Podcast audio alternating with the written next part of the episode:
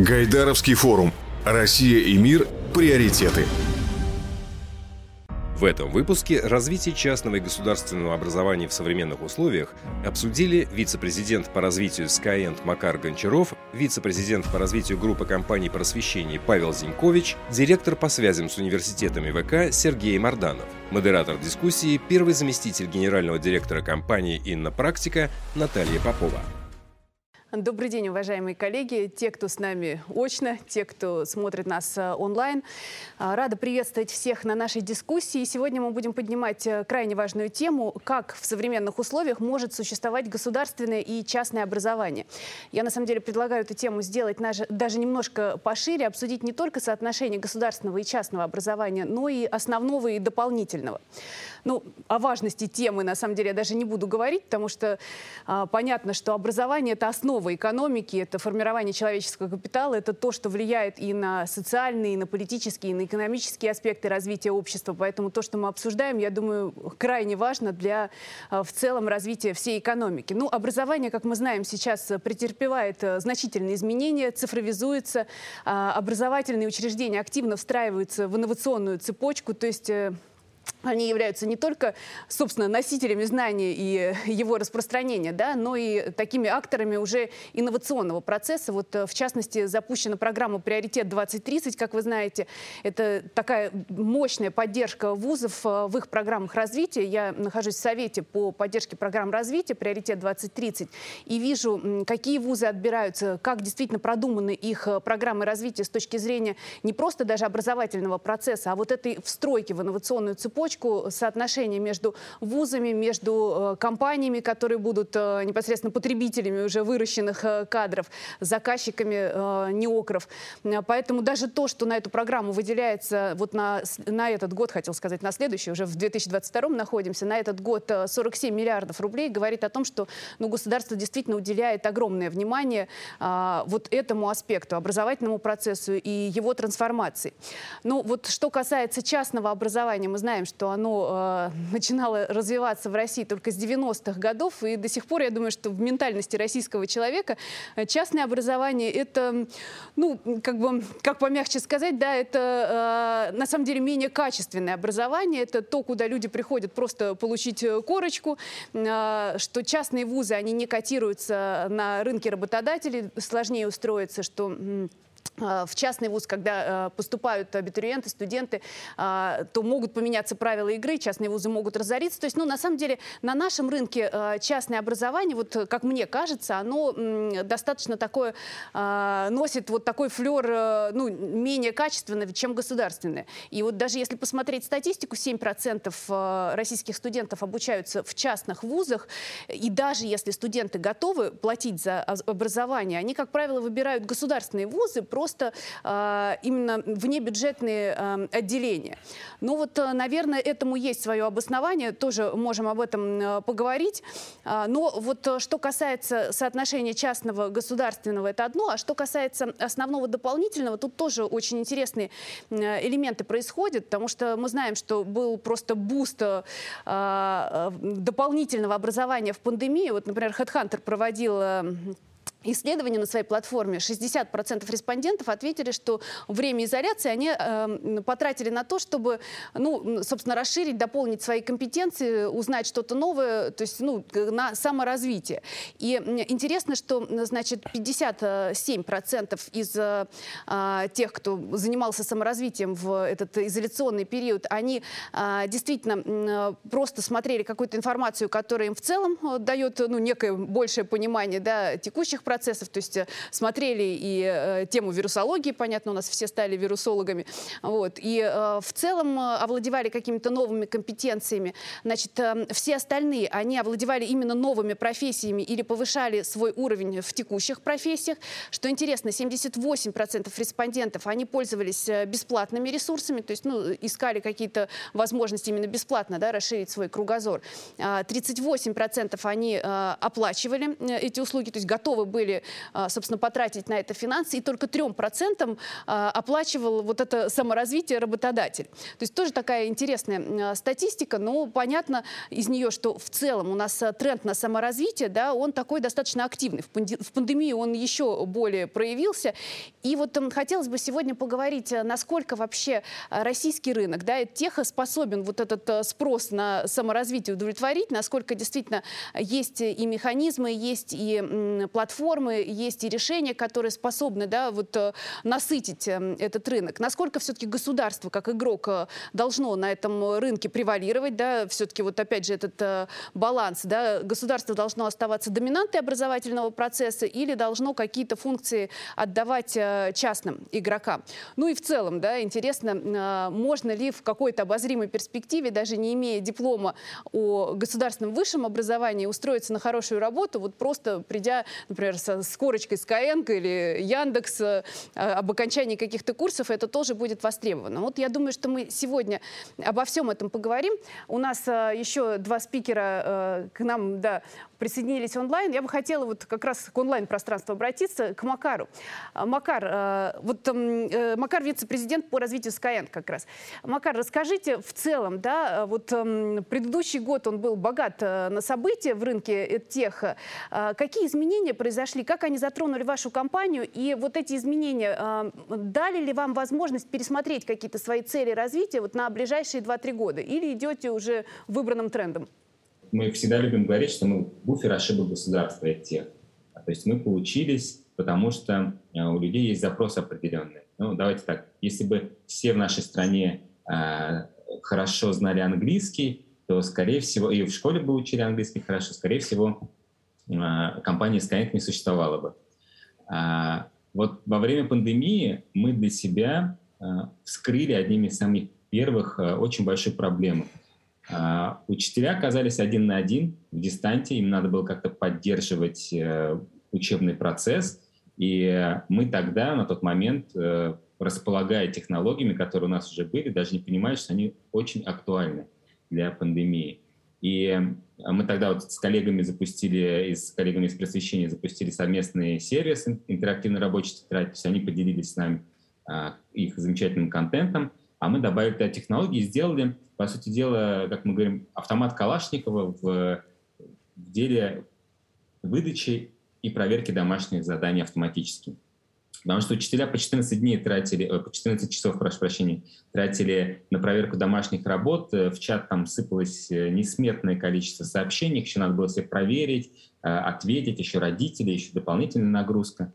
И вот этот наш совместный сервис, который шел от боли учителей и учеников и родителей, за 7 недель работы собрал 2 миллиона учеников, а до конца 2021 года порядка 8 миллионов учеников. Как бы это э, самое такое важное, наверное, за вот эти два года, что случилось у нас. Плюс у нас а, запустилось очень много новых продуктов, например, шахматы или школа программирования для детей. А, и по всем предметам школьным у нас теперь есть а, курсы, и ученики могут полноценно заниматься с нами. А, мы как раз использовали эти возможности а, в период, а, когда это было необходимо. И это нам действительно помогло. Сейчас, конечно, маятник, он возвращается обратно, уже на такие смешанные форматы онлайн и офлайн. И э, наша аудитория э, сейчас, э, получается, сохраняется за счет того, что мы совершенствуем свои продукты. И да, год, вот эти два года были богаты на события, и на сделки, и на слияние, и на новости, и в регуляторной среде также. А, поэтому мы вот на такие два-три года не строим стратегических целей, а, мы научились хорошо работать с тактическими целями, а, потому что у нас есть некая степень неопределенности, и мы всегда держим в уме, что нам вот что-то может спуститься или что-то может случиться в плане регуляторной среды. И именно поэтому мы не можем простроить наши стратегические цели по продуктам. Хотя там планирование квартал, полгода и год у нас замечательно идет, но еще раз повторюсь, что есть э, опасения у нас, есть, э, скажем так, переживания за то, что завтра или послезавтра что-то может произойти или случиться э, в плане законодательном, на законодательном уровне. Вот как-то так. Спасибо. Я поняла. На самом деле, ну вот опасения, да, что регулятор э, изменит правила игры, да, и что-то произойдет, и собственно, придется да, к этому как-то подстраиваться, а это будет достаточно сложно сделать вот ad. Ну, действительно, вот, э, может быть, какие-то элементы э, ну, госгарантии, вот по, по аналогии есть же э, программы, там, СПИК, да, СПИК 2.0, когда государство, ну, гарантирует, что условия для инвесторов, они не будут в какой-то перспективе ухудшаться. Вот, может быть, действительно какие-то такие решения. Но у нас вот, к сожалению, сегодня нету представителя регулятора, да, ну, хотелось бы задать вопрос, да, как действительно прогарантировать э, разработчикам от тех продуктов, что условия будут, ну, по крайней мере, э, будут определенные правила игры, и что а, эти определенные правила игры будут э, в какой-то обозримой перспективе сохраняться. Но вот на самом деле, э, Павел, я бы хотела к вам обратиться, да, вы хоть и не регулятор, да, но тем не менее, вот сейчас вы выступаете как вице-президент по развитию группы компаний просвещения, но тем не менее в недавнем прошлом вы регулятором были, плюс все-таки у вас настолько системообразующая компания, то есть вот в 2021 году мы все очень внимательно внимательно следили за сделкой просвещения с ВБРФ, с, а, с РФПИ, со Сбером, да, то есть теперь у вас уже настолько крупная экосистема, вы можете пользоваться и цифровыми ресурсами Сбера, и финансовыми продуктами веба, и определенными механизмами инвестирования РФПИ. То есть, в принципе, вот как системный игрок, определяющий правила, и как в недавнем прошлом представителя регулятора, можете ли вы ответить на вопрос, вот как действительно сделать этот рынок э, комфортным для разработчиков, чтобы э, те продукты, которые сейчас внедряются, чтобы они э, регулировались понятными, прозрачными правилами, и чтобы эти правила ну, как-то не ухудшались э, во времени. А, спасибо большое, Наталья. Добрый день всем. Спасибо за то, что пригласили. Смотрите, ну, мне действительно, наверное, странно сейчас, уже не будучи представителем регулятора, скажем так, отвечать какие-то, за какие-то вещи, которые ну, на какие-то вопросы, которые Макар поставил, но на самом деле тему мы сегодня обсуждаем очень интересную, и мне кажется, что, наверное, а, беспокойство Макара и коллег из тех, оно с одной стороны понятно, но с другой стороны, сказать, на мой взгляд, э, слегка излишне. А, мы действительно сейчас живем в очень интересный период, а, то есть, ну, конечно, связано он с пандемией, о которой мы сегодня говорили, и он, мне кажется, даже вот сейчас, вот время, скажем так, вот который мы сейчас переживаем, вот такой, ну, нельзя сказать постпандемийное, потому что еще как бы сказать, э, пандемия гуляет, и еще могут быть различные волны и так далее, но ну, после того шока, который испытал мир, там, экономика, и в том числе система образования, не только российская, как бы связана как раз с первой волной, когда все столкнулись вообще непонятно, сказать, с чем и как с этим жить, мы сейчас э, вступили в период, скажем так, переваривания этого всего, анализа и перенастройки систем. И, а, в принципе, как бы в любом случае этот а, период будет, с одной стороны, очень интересным и дающим много возможностей, с другой стороны, конечно, сказать, вот пока формируется новая архитектура, скажем так, донастраивается, конечно, такое беспокойство, сказать, характерное для компаний, а, в том числе из-за тех, оно, оно будет. На мой взгляд, на мой взгляд, здесь надо, что касается вот мое понимание а, политики государства сейчас а, и вот того, как мы, сказать, что нам нужно ожидать от этого, оно как бы состоит из двух частей. Первое, на самом деле, а, скажем так, стратегически глобально, позиция государства, скажем так, не сильно изменилась как бы по сравнению с допандемийным периодом. И а, давайте вспомним, что мы все-таки имеем дело с образованием. Образование, с одной стороны, как бы это там, для крупных компаний, для тех, да, это бизнес, мы говорим о слове инвесторы, мы говорим слово а, инвестиционный климат и так далее, но все-таки образование – это крайне социально значимая отрасль. И а, это то, что является, как э, сказать, принято говорить, конституционной гарантией. Да, то есть это то, за что государство отвечает по Конституции перед гражданами, перед родителями, перед детьми, за то, что они э, сказать, получат э, сказать, какой-то объем знаний, навыков, компетенций, как бы, э, сказать, если мы говорим о школьном образовании, как бы необходимо для того, чтобы дальше продолжить свою там, профессиональную как бы, учебную жизнь, поступить в ВУЗ, в колледж, как бы выйти на рынок труда.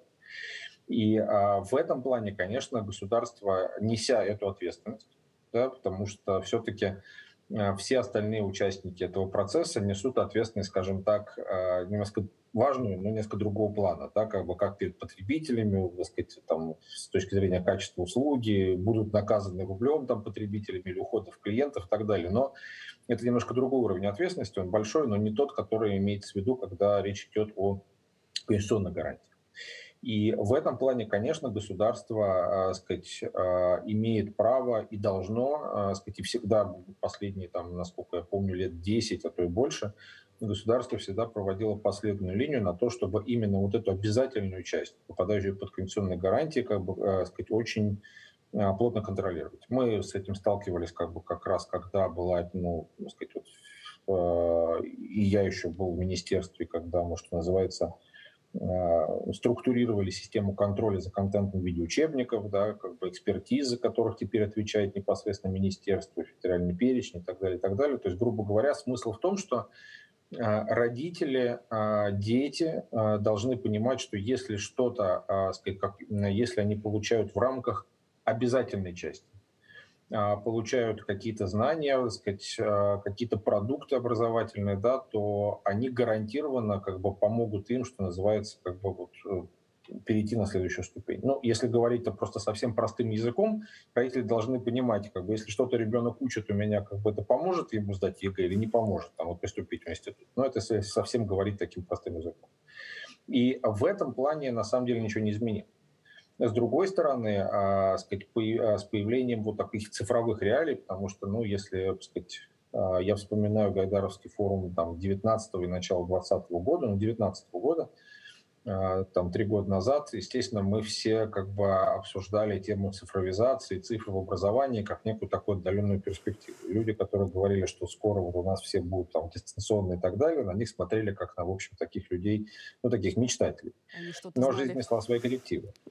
И, конечно, это э, дает новые, как бы новые, э, сказать, ре, новые возможности и э, новые реалии, которым тоже надо, сказать, э, которым тоже надо, надо привыкнуть. То есть государство должно, по идее, и сейчас видно, что оно, скажем так, пытается это э, довольно последовательно сделать, это, э, сказать, перенести ту систему контроля за обязательной частью как бы именно в цифровую. Но мне кажется, это нисколько не, э, сказать, нисколько не угрожает всей, э, всему тому, что мы называем доп. образованием, частным образованием именно в сфере доп. образования. И, соответственно, сказать, мне кажется, это дает хорошую возможность для синергии, да, как бы обязательной части дополнительного образования, государственной части. Ну вот, вот. Павел, а, а если конечно... эта синергия будет происходить, то насколько все-таки государство должно контролировать и дополнительную часть? То есть должны ли вот по, там, примеру, в ГОСов да, какие-то обязательные стандарты вот для э, тех э, разработчиков контента, которые, собственно, вне контура государственного сейчас э, существуют? Наталья, смотрите, на самом деле, на самом деле, как бы здесь э, я не хочу нисколько обидеть коллег, которые работают в техе, такие чисто цифровые, но на самом деле большой разницы, по сути, да, как бы между э, там, регулированием офлайна и онлайна, по сути, нет. А, потому что, как и сейчас, по закону, как бы, и чтобы происходит в офлайне, как бы, к требования к доп. образованию гораздо и требования регуляторика гораздо более либеральные, гораздо более простые. Да, так сказать, если вы работаете в, а, сказать, в части обязательного образования, да, если вы делаете, как мы, там, мы сказать, делаем контент для основной школы, как бы для учебников и так далее, это колоссальный труд, колоссальные инвестиции, потому что он должен соответствовать огромному количеству а, требований. Это в ГОСы, это примерные программы, по большому счету, ну, опять же, все должны быть уверены, что это как раз с этим ребенок сможет сдать экзамены, поступить в ВУЗ, как бы там есть какой-то э, базовый набор знаний, компетенций, который обязателен для всех. Да? Тем более мы говорим о системе российского школьного образования, это же там почти 17 миллионов детей к 2024 году, их будет 17 это даже, даже больше, это 40 тысяч школ, это огромная система, как бы, которую очень сложно, в принципе, скажем так, изменять и модернизировать, чисто в, сказать, в плане масштаба. Вот, поэтому, в принципе, в принципе, как и в офлайн, так я думаю, что и в онлайне требования к доп. образованию будут гораздо более мягкими, как бы никто пока на самом деле не говорит о каких-то, я нигде не слышу каких-то ужесточений. Есть один нюанс, который действительно как бы нам всем, в первую очередь коллегам, которые работают в техе, есть один нюанс, он не связан чисто с образованием, но он очень он очень чувствительный. Мы недавно помним поручение президента, которые вышли в сентябре по этому поводу. А, конечно, это связано с тем, что, Пети, что весь тех это не только там, оказание образовательной услуги, я очень не люблю этот термин, но, как бы, сказать, к сожалению, приходится его использовать, но это еще и а, персональные данные детей. Тема, мы всегда знаем, в нашей стране, как бы особенно, ну, в принципе, в мире, в нашей стране очень чувствительная сказать, э, очень вызывающие большие дискуссии. Мы еще помним историю закона так называемого контингенте, э, который, сказать, президент в итоге не поддержал его принятия и так далее, именно исходя из беспокойства по поводу позиции родительского сообщества и так далее. И здесь, конечно, это такой вопрос, который, наверное, государство вместе с отраслью будет стараться регулировать. Но даже тот а, то поручение президента, которое было в сентябре, насколько я помню, оно, сейчас мне нет перед глазами, насколько я помню, оно касалось цифровых а, платформ а, и, а, сказать, именно для обязательной части. Да, то есть пока никто не говорит о том, что дополнительное образование надо регулировать так же, а, как и основную часть. Мне кажется, это бессмысленно, это неправильно. Именно как раз в этом заключается синергия. То есть, с одной стороны, есть обязательная часть, как да, под жестким контролем государства, именно в связи с тем, что это гарантии, обязательства и так далее, и так далее. А с другой стороны, есть довольно а, сказать, свободная сфера доп. образования, где появляется много стартапов, работает много компаний, есть здоровая конкуренция.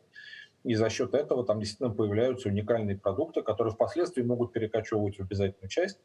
И а, на самом деле как бы вот в этом как раз и заключается синергия. И я как-то особого беспокойства по поводу того, что, знаете, там завтра придет злой регулятор и всем закрутят гайки и так далее, и все останутся без работы, я такого не вижу, как раз наоборот. Спасибо. Ну, я думаю, что волнения Макара отчасти сняты, что действительно ну, регулятор достаточно мягко пока подходит к образовательной части. Но вот два момента да, из того, что Павел сказал, хотелось бы прям а, детально обсудить. Тогда, Сергей, с вами уже. А, во-первых, вот эта шивка да, между а, основной частью и дополнительной, и вот действительно, может быть, в какой-то части даже переход из, основ... Э, из дополнительной части в основную. Я вот как раз э, хочу к вам обратиться. У вас есть, э, я думаю, хорошие примеры на этот счет. И второе, вот обязательно обсудим, конечно, защиту данных. Это вот э, Павел затронул очень э, существенный момент. Действительно, на таких платформах э, скапливается огромное количество бигдата, и вот кто должен этой бигдатой управлять, кто является собственно, ну, бенефициаром, да, вот этих данных, и э, кому они должны принадлежать, и э, в какой части они должны раскрываться.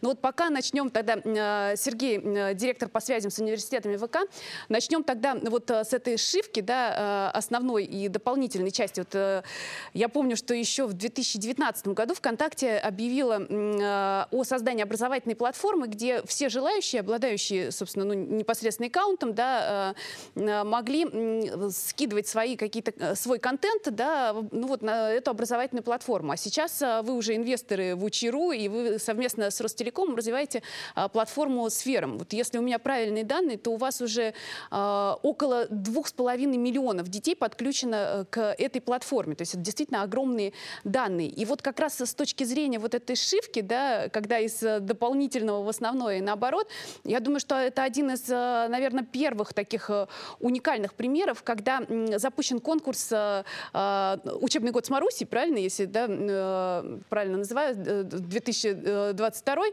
когда в этот конкурс как бы с одной стороны входит Минпросвещение, то есть регулятор, и с другой стороны вот как раз Учиру, да, и платформа Сферум. То есть вы совместно, да, вот решение тех уже внедряете, можно сказать, в основной образовательный процесс. Вот расскажите, это вот первый пример такой шивки. Будут ли еще примеры, когда действительно вот э, какие-то удачные разработки теха в дополнительной части перетекают в основной образовательный процесс? Да, спасибо большое, Наталья. Действительно, в экосистеме ВК сегодня очень много разных образовательных продуктов, э, начиная от школьного образования, заканчивая профессиональным. А, это и большие такие онлайн-платформы GeekBrains, Skillbox, Skillfactory, которые учат там тысячи э, людей новым профессиям, вот с которых мы начали, да, то, что вы рассказали, что в пандемию действительно многие пошли учиться новым навыкам. И в том числе это те, которые действительно учат школьников, как э, готовиться к ЕГЭ или в целом э, по любым предметам, как Учи.ру, Тетрика, Алгоритмика. А, и, собственно, действительно, в прошлом году мы запустили платформу «Сферма» официально. Она набрала там, 2,5 миллиона э, вот на конец года а, прошлого. Да, и э, это только начало. В этом году у нас сильно больше планы. А, у нас уже 50 регионов, с которыми э, мы ведем активную деятельность. Я думаю, что за, за 22 год это будет покрытие всей страны. И непосредственно в каждой школе будет возможность использовать э, инструментарий, который как раз создавался частной компании, да, фактически, то есть технологии используются ВКонтакте, а, для того, чтобы а, инструменты были доступны каждому школьнику, каждому учителю, родителю, для того, чтобы они могли между собой взаимодействовать, коммуницировать э, в образовательном плане. Да.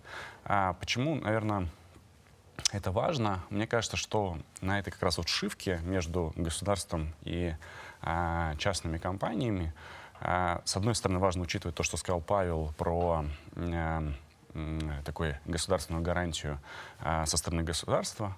А, и государство здесь, а, как вот я поднимался сюда в студию, на лестнице написана замечательная цитата Владимира Владимировича а, про то, что мы долж, должны учитывать и интересы государства, и интересы бизнеса. И в этой связи а, без, на, вот на, в этих интересах мы пересекаемся точно в трех местах. Первое — это безопасность, в том числе и про персональные данные, о которых мы уже начали говорить.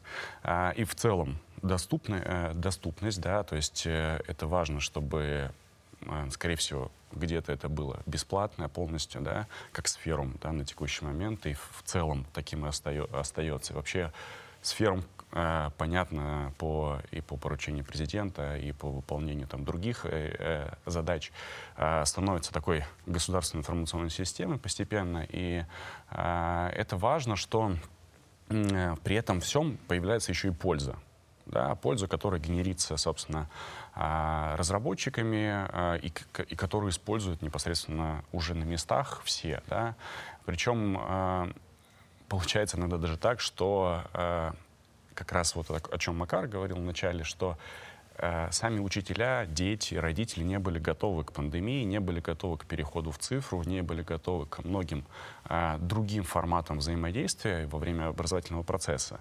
Э, эффективность его мы по разным замерам, по разным э, проектам смотрели, не падает при переходе из онлайна в, из офлайна в онлайн, а, а где-то, или... а где-то даже у, улучшается, да, если а, все участники процесса готовы к этому и понимают, как э, с этим работать. Да? Если они не готовы и не используют это э, инструментарий таким образом, который э, позволяет им э, брать все лучшее из онлайна и добавлять это в офлайн, такой создавать гибрид фактически.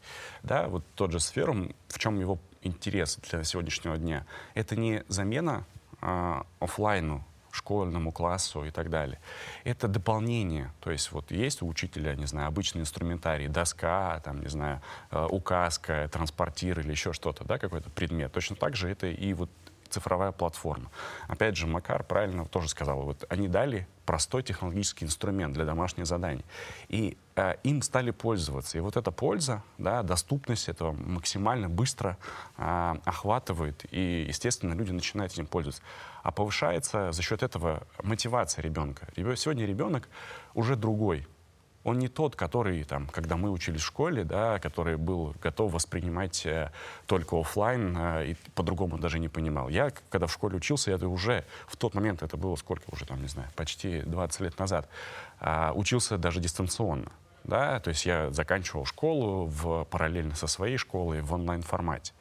И э, для кого-то это, это, тогда это было абсолютно новшество. Да, и тем не менее, сегодня э, ты понимаешь, что мотивация у ребенка становится выше за счет того, что он использует вот э, новый инструмент. Потому что он привык к этому. Он, у него есть гаджет в любом случае, да, то есть у всех уже сегодня. А он э, привык к геймификации, которая есть в, в интернете. Он привык к тому, какая там картинка, какое там, а, как, какое там движение, скорости и так далее. Да. Есть сейчас замеры даже о том, что скорость а, потребления контента а, в принципе, до 1.75 обычно все дети сегодня просматривают лекции в ускоренном режиме. А, ну, то есть 1.5, 1.75, кто-то вот в так, а, не падает да, то есть по запоминаемости ребенка. Особенно, если он дважды посмотрел это. Да, один раз в начале, как бы второй раз перед экзаменом, сдачей экзамена. И даже лучше иногда результаты появляются. И это говорит о том, что, во-первых, университет может за единицу времени давать больше материала, а его сегодня становится больше. Во-вторых, это говорит о том, что а, у, у человека появляется больше возможностей. А, если он умеет воспринимать информацию на других скоростях, то ему не нужно сидеть в одной аудитории и слушать только ту скорость, на которой говорит лектор. Да? И то же самое преподаватель, учитель в школе. Да? И в-третьих, у него появляется возможность пересмотреть что-то, если он пропустил, заболел по каким-то другим причинам, был на сборах, не смог присутствовать физически в классе, что ему делать? Он может взять и посмотреть запись, или подключиться онлайн к уроку, или каким-то по-другому да, восполнить тот пробел, который, а, к сожалению, так получился. К вопросу о безопасности, да, вот по большим данным, да, и по, по тому потоку, да, огромному информации и о детях, и об учителях, и о, собственно, а, элементах управления школой, который стекается на платформы, все-таки это должно находиться в ведении государства, государство, и государство должно этим управлять? Или частные игроки, они тоже могут использовать это, ну, даже, я сейчас фантазирую, да, но, условно говоря, продавать э, компаниям, которые занимаются там обучением искусственного интеллекта для каких-то их целей? Угу. Ну, есть три базовые модели работы с персональными данными в, в мире. Да? Собственно, наверное, модель китайская, когда все принадлежит государству, э, все данные. А модель американская, когда все принадлежит частным э, структурам, да, собственно. И модель, наверное, европейская, когда все э, принадлежит человеку, и он сам определяет, э, кому отдавать их или нет. Пока, э, на текущий момент мне кажется, что в нашем государстве э, все-таки больше такого баланса между разными моделями, и пока не видно, какой из них э, более сильный, но тем не менее мы учитываем действительно лучшие практики с разных сторон. А, и э, если государство отвечает за школьное образование, то, конечно, все данные, которые касаются школьного образования, должны быть у государства в данной ситуации, наверное, да. Это логично, потому что оно связано, и поэтому, собственно, государственная информационная система и так далее. А если это частная какая-то э, допобразовательная деятельность, то вполне нормально, если ребенок э, или родитель определяет, э, ну, то есть непосредственно родитель, как э, представитель ребенка, может зарегистрировать своего ребенка, предоставить эти персональные данные, а непосредственно для того, чтобы мог пользоваться этим э, сервисом э, ученик. Да? А иногда бывает так, что родители регистрируют просто на себя, и собственно, ребенок пользуется этим аккаунтом. Тоже нормальная схема. Цифровая гигиена и, собственно, понимание того, как правильно работать с данными со стороны даже пользователя, да, это очень важно. Вот, Павел, вы настолько важную тему, да, затронули, что мы э, практически там, да, обсуждение, э, огромную часть обсуждения посвящаем именно этому. И я все равно даже бы хотела отчасти на этом остановиться, вот там, э, э, соответственно, ну, на эту тему еще сфокусироваться, но уже в каком контексте? То есть если э, мы обсуждаем там игроков от теха российского рынка, российское государство, но вот если посмотреть посмотреть э, уже в мировом контексте, э, я так понимаю, что у нас действительно есть э, уникальные разработки, которые могли бы, наверное, быть востребованы и на конкурентных западных рынках, но при этом вот то, что сейчас и Сергей говорит, вот вопросы безопасности, это, мне кажется, настолько критичные технологии, что э, э, там западные игроки, они не пустят наших разработчиков и vice versa, да, то есть э, для нас, когда приходят западные, э, э, собственно, разработчики, да, либо платформенных решений, либо контента, это тоже достаточно чувствительная сфера, вот, ну, как раз-таки, наверное, исходя из того, что это раскрытие персональных данных. Вот вообще наше представление в мировом контексте, где мы находимся, насколько мы конкурентны, и вообще имеет ли смысл говорить о конкурентности, если мы говорим, ну, достаточно о критичных технологиях?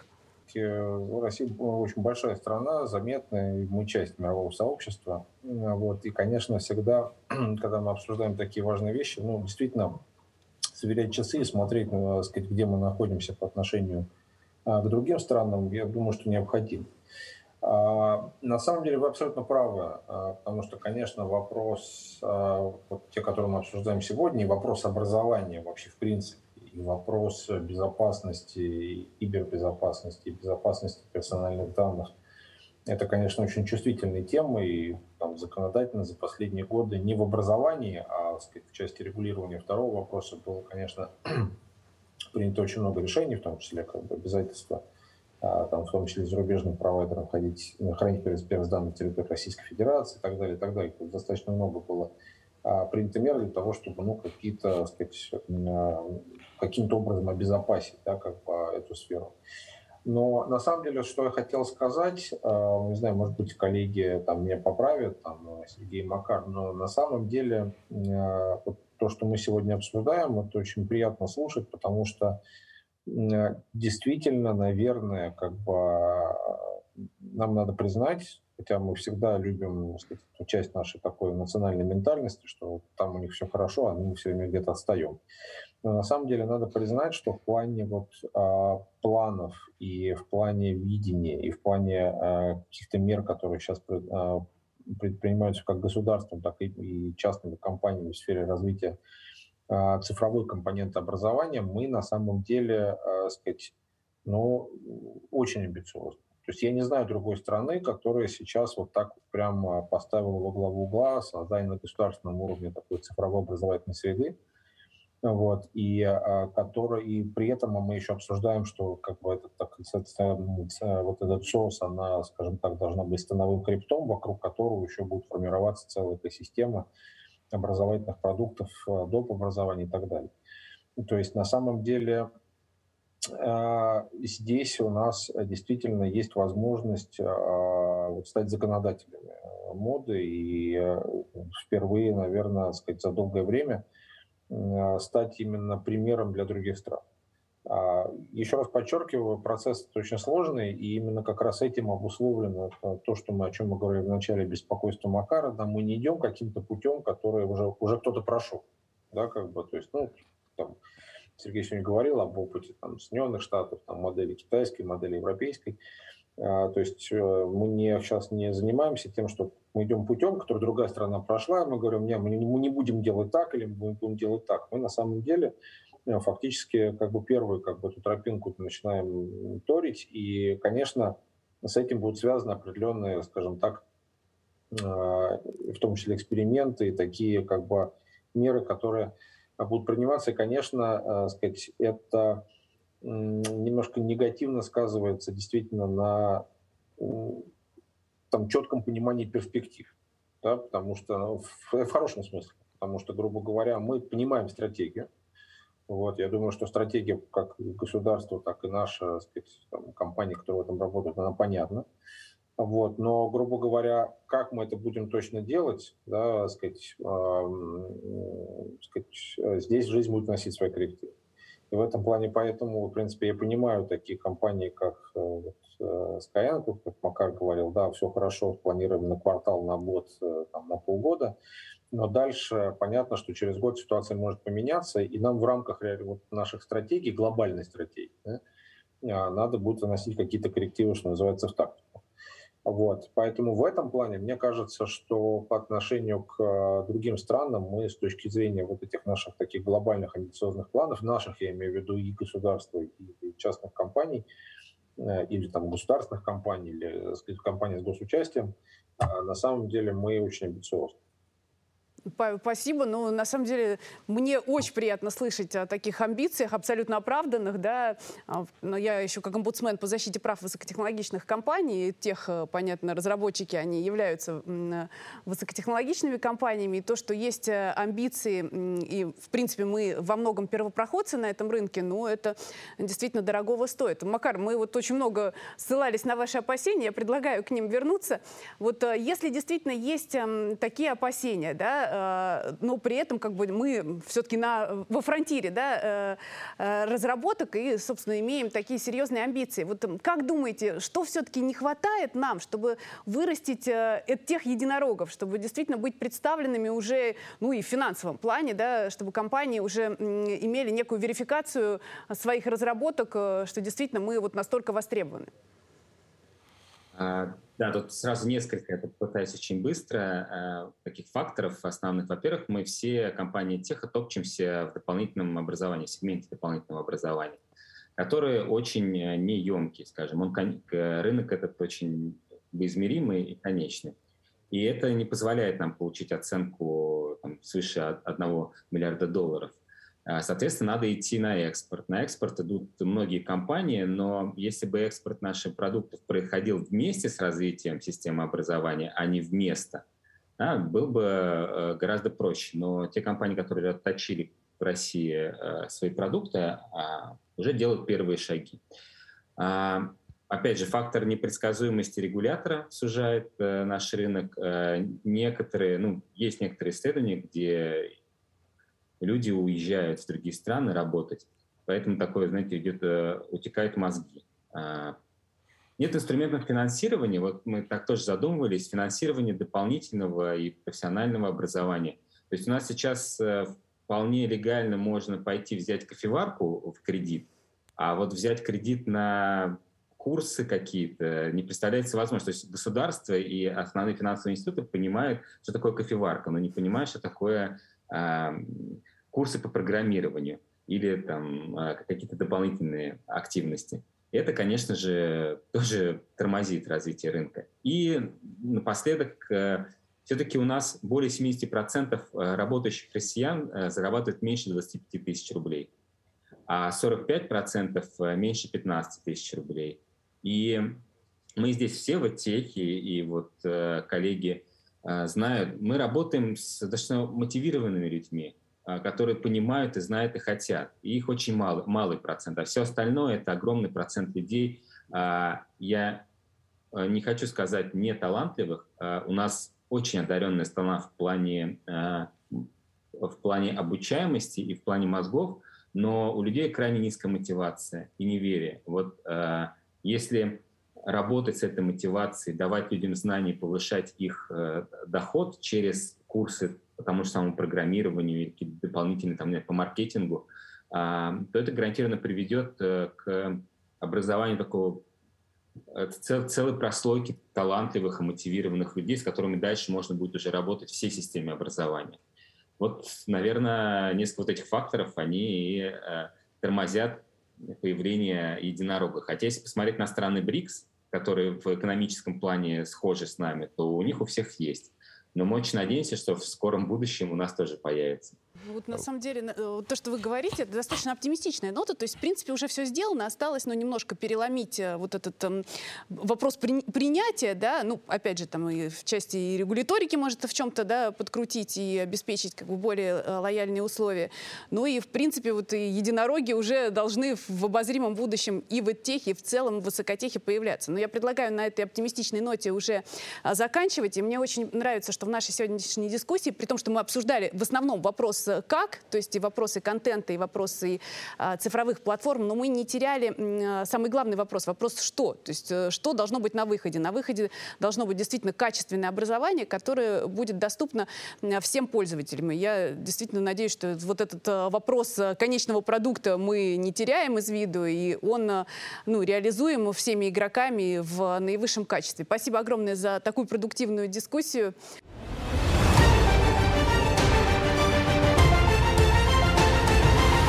Все дискуссии форума доступны на сайте гайдарфорум.ру. Подписывайтесь на наш телеграм-канал «Ранхикс Экспертиза».